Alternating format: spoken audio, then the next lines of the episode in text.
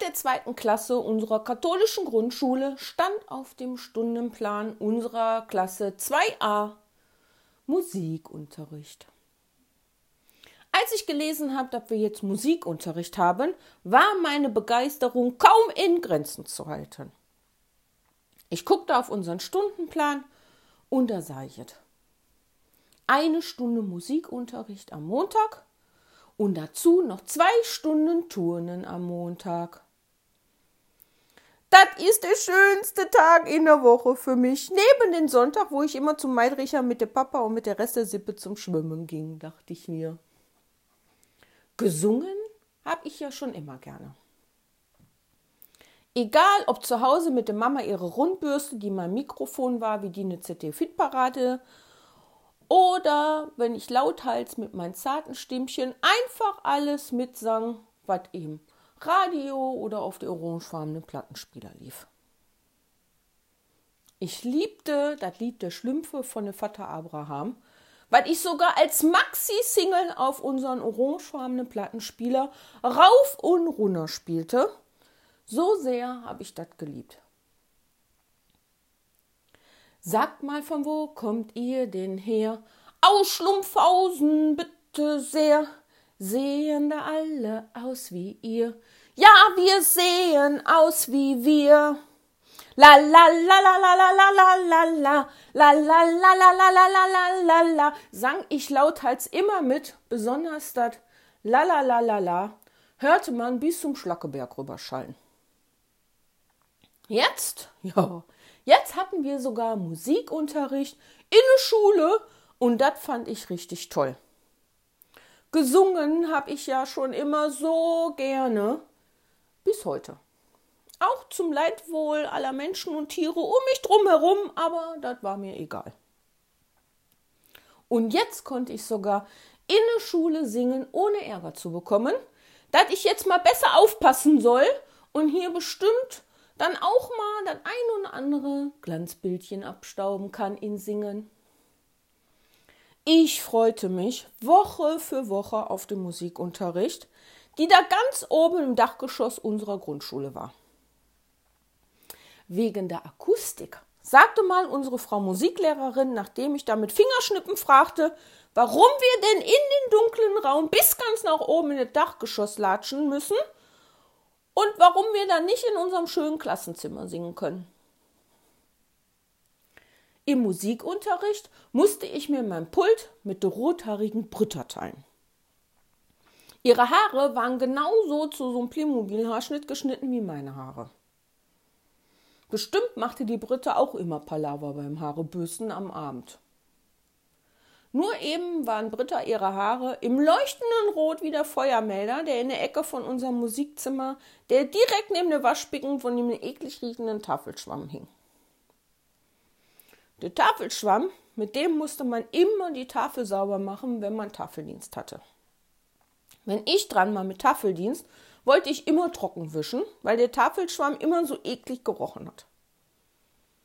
Und je nachdem, mit welchem Kind ich zum Tafeldienst eingeteilt war, hatte entweder ich bestimmt, wer nass oder trocken wischte, oder es wurde mit Pisspot oder Xing Shang Shong ausgelost, wer denn nass wischen musste. Aber dann auch nur mit ganz viel Händewaschen danach mit der Schmierseife. So eklig war der olle Tafelschwamm. Nun ja, Jetzt stand ich aber in der ersten Reihe links vor dem Pult unseres Musikzimmers mit der roten Britta und musste Flöte spielen. Zuerst haben wir im Musikunterricht nur gesungen und das fand ich toll. Lauthals sang ich wie damals in der Kirche einfach vollste Inbrunst alles mit. Und dann stand an jedem Montag unsere Musiklehrerin mit Zettel in der Hand vor uns. So, Kinder, bald ist ja Weihnachten und dieses Jahr führen wir Kinder in unserer schönen Aula eine Weihnachtsfeier auf und wir, wir machen das Flötenkonzert. Oh, ein Flötenkonzert, jauchzte ich und stupste die Britta in der Seite an. Dann guckte ich zu Andi rüber, die am anderen Ende von dem Klassenzimmer sich den Pult mit den Thorsten mit Haar teilen musste. Wir hatten nämlich einen Thorsten mit Haar und ein Thorsten ohne Haar. Als Andi sah, dass ich genauso begeistert rüber guckte, streckte die mir den Daumen hoch und grinste mich mit ihrer Zahnlücke an. Unsere Lehrerin packte dann aus einem kleinen Kästchen, was auf ihrem Tisch lag, eine schöne braune Flöte raus und spielte uns wunderschön Ihr Kinderlein kommet vor. Ich saß nur da und staunte nicht schlecht, wie wunderschön das unsere Frau Lehrerin machte. Dabei schwang sie mit ihren Hüften nach rechts und nach links. Und der lange Blümchenrock wackelte dabei im Takt. Oh, das wollte ich auch können. So wunderschön Flöte spielen, wie der Rattenfänger von Harlem, nur dass ich keine ekligen Ratten fangen wollte, sondern lieber kleine zuckersüße Kätzchen, wie die im Garten von den Herrn Knaps waren. Ich liebte ja einfach alles, was mit Musik zu tun hat und ebenso nun auch das Flöten. Am Schulschluss bin ich ohne Abstecher auf dem Spieli vorbei direkt nach Hause gelaufen. Mama stand an Herd und wendete gerade die Schnitzelken in der Pfanne für das Mittagessen, als ich noch aus dem Treppenhaus beim Schuhe ausziehen vor der Türe laut rief. Mama, wir müssen sofort los eine Flöte kaufen gehen, bevor alle Flöten weg sind. Dabei hielt ich meinen Zettel in der Hand und wedelte damit rum, der schon so ein bisschen zerknautscht war. Na, zeig mal her, was du da hast, sagte meine Mama, als die die Kartoffeln in eine Spüle abschüttete und ihr ganzer Kopf im Nebel verschwunden war. Als Mama ihr Kopf wieder da war, gab ich ihr den Zettel. Die guckte nur kurz drauf, überlegte und dann sagte sie, ich weiß, wo wir das herbekommen, Bettina. Da fahren wir gleich zu der Funnermark. Das erledigen wir dann schnell. Ich wollte eh noch in Geschäft vergucken gehen. Oh, da freute ich mich riesig. Und Mama Schnitzel mit Kartoffeln und der braunen Soße gab's heute auch noch, ohne doofes Gemüse, aber mit lecker Kopfsalat und viel extra Zucker drauf für mich. Nach dem Mittagessen hatte Mama sich dann direkt schick gemacht. Papa war von der Schicht auch schon da und hat sich auf ein Nickerchen und Zeitung auf das Sofa gelegt. Und ich bin dann mit der Mama im Auto ab zur Vonnermark gefahren. Dort angekommen sind wir erstmal direkt durchgelaufen zu den großen Spielwarenladen auf der Vonnermark, in denen die Mama auch meine Bücher für die Schule immer bestellt hat. Als Mama der Verkäuferin sagte, was wir benötigen, während ich durch die Gänge von dem Spielwarenladen schlich, nur mal um zu gucken, was es denn da sonst noch so Schönes gibt, rief meine Mama bereits nach mir. Bettina! Bettina! Ach, wo steckt die denn schon wieder? Fräulein Zimmermann! Oh, da flitzte ich aber um die Ecke zu der gläsernen und da lagen in der gläsernen die wunderschönen Flöten, die ich mir angucken sollte. Und da sah ich sie. Die schönste Flöte der Welt. Die Flöte aus dem genauso einen schönen dunklen braunen Holz wie die meiner Frau Lehrerin. Die wollte ich gerne haben. Ich zögerte nicht lange und zeigte direkt auf die schöne Flöte. Also kaufte meine Mama mir die schöne braune Holzflöte und nicht die Olle aus Plastik, die daneben lag. Dazu bekam ich dann so eine krusselige Bürste zum Spuck rausmachen der Flöte und ein langes braunes Samtsäckchen, wo ich die Flöte reinmachen wollte. Dazu gab es ein Notenbuch, wo alle Lieder auf der ganzen Welt drin waren zum Nachflöten.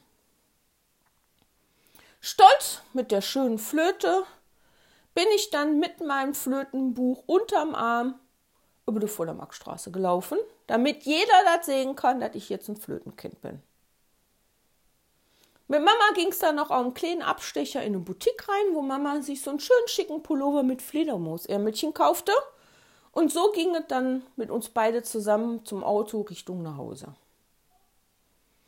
Ich konnte den Montag nicht abwarten, endlich Musikunterricht zu haben, und dann war es soweit. Das Blatt mit dem Musikunterricht und der Ollenflöte wendete sich aber recht schnell bei mir. Ich konnte mir Mühe geben, wie ich wollte.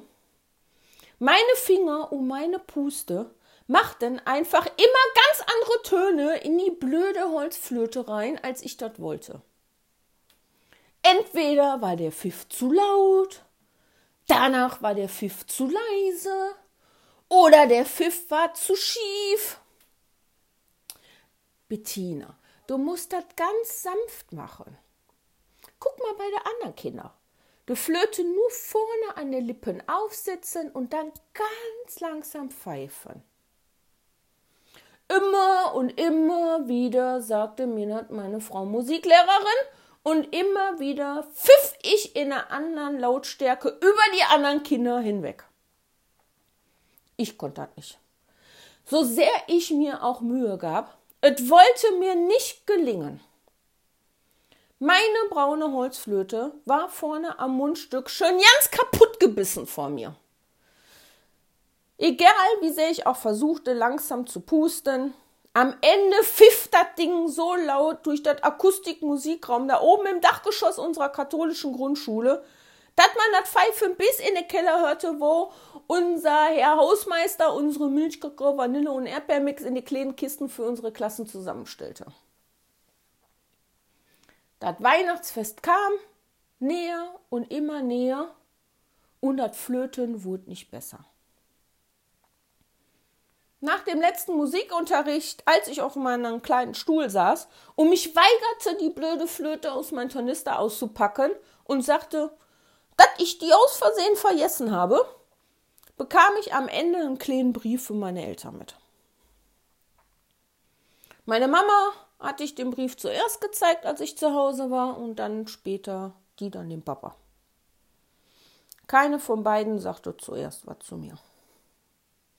Mama sagte dann nur, morgen, da komme ich mal mit in die Schule und red in der Pause mit deiner Lehrerin.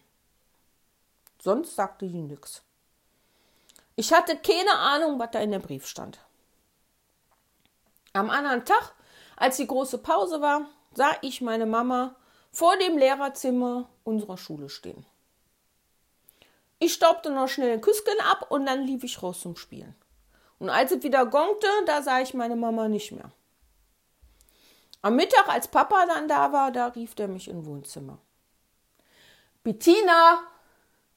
Bettina, komm mal bei dir, Papa. Hörte ich ihn rufen.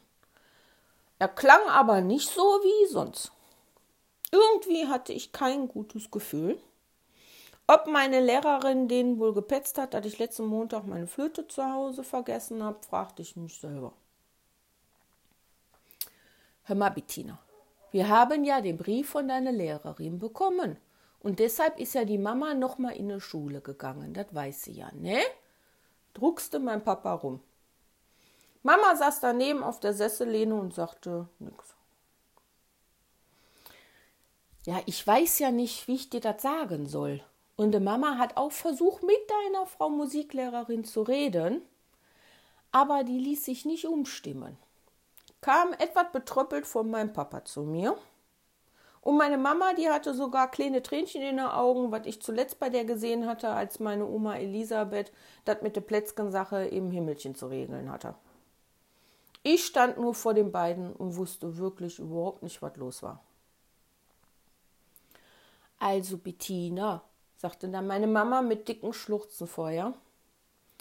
Bettina, du darfst bei dem Weihnachtskonzert nicht mitmachen. Deine Lehrerin sagt, dass du vollkommen talentfrei bist mit den Flöten und alle Kinder nur aus dem Takt bringst. Noch nicht mal de Triangel oder Rassel darfst du machen, sagt deine Lehrerin. Das traut dir deine Musiklehrerin auch nicht zu. Ja, nun war draus und ich verstand gar nicht, warum meine Eltern so traurig waren wegen mir. Ich war nur heilfroh, kein blödes Flötenkind zu sein und musste nicht mehr ständig im Kinderzimmer mit Türe zu üben. Erleichtert, dass das mit den Flöten sich jetzt für mich erledigt hatte, konnte ich mich jetzt auf das Weihnachtskonzert unserer katholischen Grundschule freuen. So saß ich dann fein rausgeputzt mit meinem braunen Samtkleidchen mit Spitzenrand in der zweiten Reihe mit Mama, Papa, Opa Theo und Oma mit der Legewelle und schnippte heimlich mit, wenn mein Einsatz gewesen wäre. Ein musikalisches Flötenwunderkind war ich nun nicht, was aber nicht heißen soll, dass ich nicht noch eine Chance habe, eine große Sängerin zu werden.